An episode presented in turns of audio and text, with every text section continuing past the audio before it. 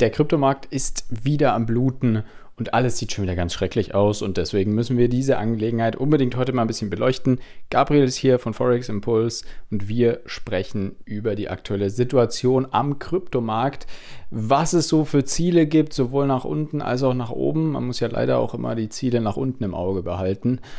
Einerseits, um sich abzusichern und andererseits, um auch nach neuen, vielleicht noch besseren Einstiegen zu suchen. So, was ist überhaupt die aktuelle Situation? Problem, Fall Elon Musk. Viele denken, ja, der aktuelle Kryptorückgang liegt an Elon Musk. Angeblich hat Elon Musks ähm, SpaceX-Unternehmen, der hat ja so ein privates, privates Raumfahrtunternehmen mehr oder weniger, das hat angeblich all seine Bitcoins liquidiert würde an sich Sinn ergeben. SpaceX hat damals 2021 und 2022 angefangen, sehr, sehr viel Bitcoins zu kaufen, im Wert von mehreren hundert Millionen Dollar. Und diese Bitcoins sind seitdem teilweise wahrscheinlich im Minus, aber größtenteils auch im Plus wenn wir bedenken, die haben vielleicht auch noch Anfang dieses Jahres ein bisschen eingekauft, nachgekauft, gibt es einige Positionen, die da vielleicht 50 bis sogar 100 Prozent im Plus sind. Wir denken daran, Anfang Januar stand der Bitcoin bei knapp 15.000. Jetzt hatten wir vor einigen Monaten auch mal wieder die 30.000 geknackt und jetzt kratzen wir gerade so um die 26.000 herum. Bedeutet also im Endeffekt zur Zeit, Bitcoin ist gefallen, angeblich wegen Elon Musk, weil die angeblich ihre SpaceX Bitcoins liquidiert haben. Ist noch nicht bestätigt, aber davon gehen eben viele, viele aus, weil doch es ziemlich schnell bergab ging, knapp 10% innerhalb von wenigen Stunden. Ähm, das kann eigentlich nur daran liegen, dass wir einen größeren Abverkauf von irgendeinem Bitcoin-Wahl hatten. Zieht dann natürlich auch immer noch andere Abverkäufe mit sich, wenn die Leute dann irgendwelche Stop-Losse hitten. Liegt durchaus auch daran, dass wir eben diese, unseren Daily Trend haben wir leider durchbrochen. Also wir sind ja seit Anfang des Jahres, haben wir uns eigentlich in einem Aufwärtstrend im Tageschart bewegt. Und dieser Aufwärtstrend wurde jetzt leider nachhaltig durchbrochen. Nachhaltig bedeutet einfach nur, dass die Trendlinie die eigentlich sehr angenehm nach oben verlaufen ist. Auch nicht zu steil, sondern recht gesund. Die wurde jetzt nachhaltig durchbrochen. Das heißt, wir haben eine, mittlerweile schon zwei rote Tageskerzen, die unter dieser Trendlinie geschlossen haben.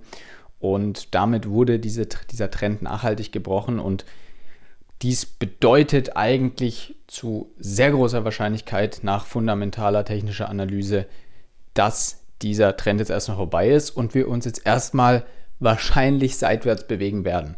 Bedeutet ja nicht unbedingt nur, weil ein Trend vorbei ist, dass direkt ein neuer Trend anfängt, also vor allem in die andere Richtung.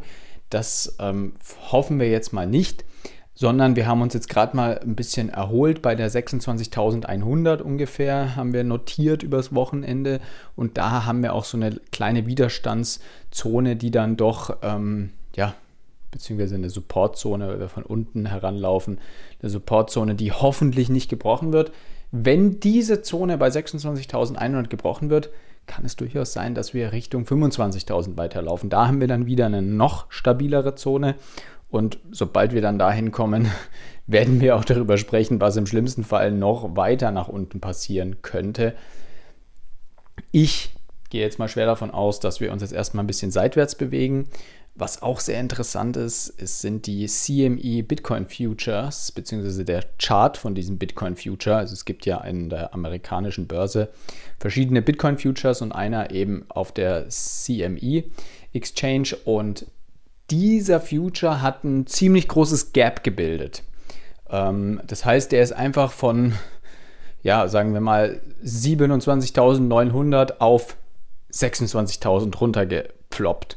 Und zwar ohne eine richtige Kerze, sondern der Chart hat an einem Abend eben da geschlossen und am nächsten Morgen ganz woanders aufgemacht. Das ist im Endeffekt ein Gap, wird auch auf Deutsch äh, Kurslücke genannt. Das kommt eben, dazu kommt es eben, wenn wir dann ja plötzlich sehr, sehr viele Abverkäufe haben, der Markt für diesen Future plötzlich nachts geschlossen ist und dann am nächsten Tag ganz woanders öffnet.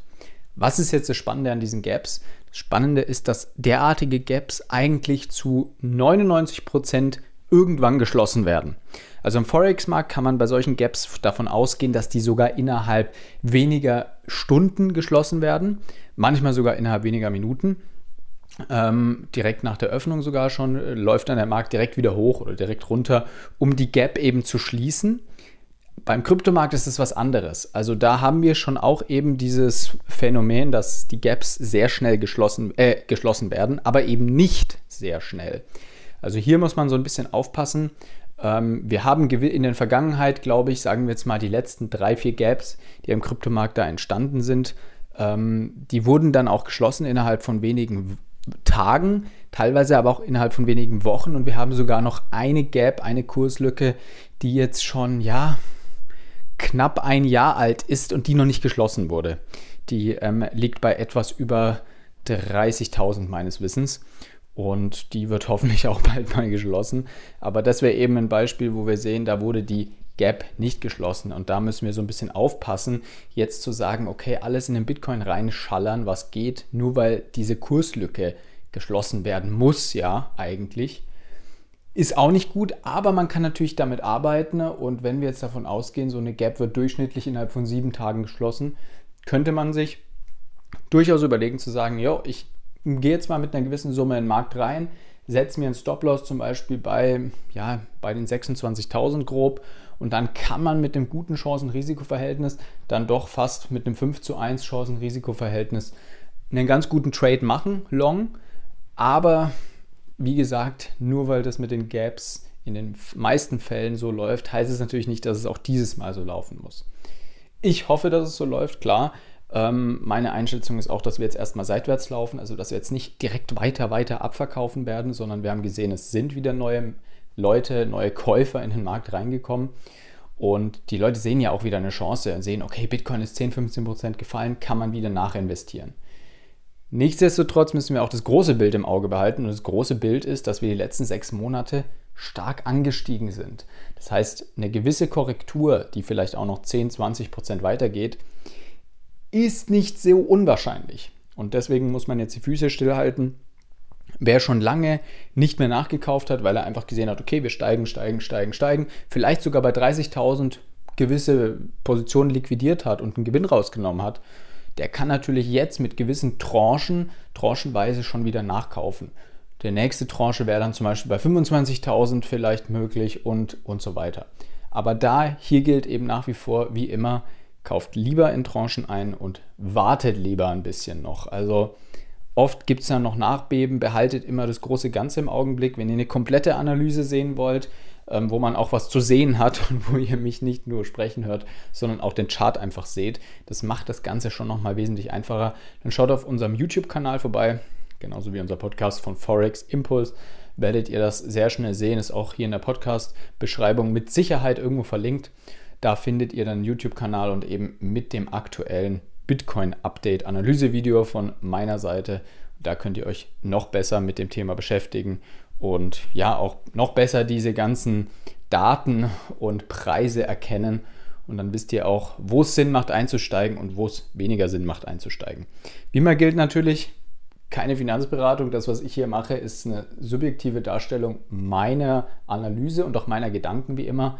Ich versuche so objektiv wie möglich für euch zu sein, aber trotzdem möchte ich auch so offen und ehrlich mit euch sein und ganz klar sagen, nicht jeder meiner Trades führt auch automatisch zum Gewinn oder vor allem nicht kurzfristig zum Gewinn, sondern bei mir eher mittel- und langfristig. Beschäftigt euch also unbedingt selber mit dem Thema ausgiebig. Nutzt gerne unsere Plattform, YouTube-Kanal und Co. Auch auf unserer Website gibt es viele kostenlose, wertvolle Infos in Form von Blogartikeln und Co. Ich wünsche euch einen wunderschönen weiteren heißen Sommertag oder Sommerwoche für alle Leute, die hier aus Deutschland zuhören. Es ist ja eigentlich in jeder Ecke warm. Ich gehe davon aus, dass es auch in, Österreich, in Österreich und in der Schweiz nicht viel kühler ist. Und ich wünsche euch deswegen einen schönen, vielleicht nicht ganz so hitzevollen restlichen August. Bis dahin, wir hören uns dann wieder nächste Woche.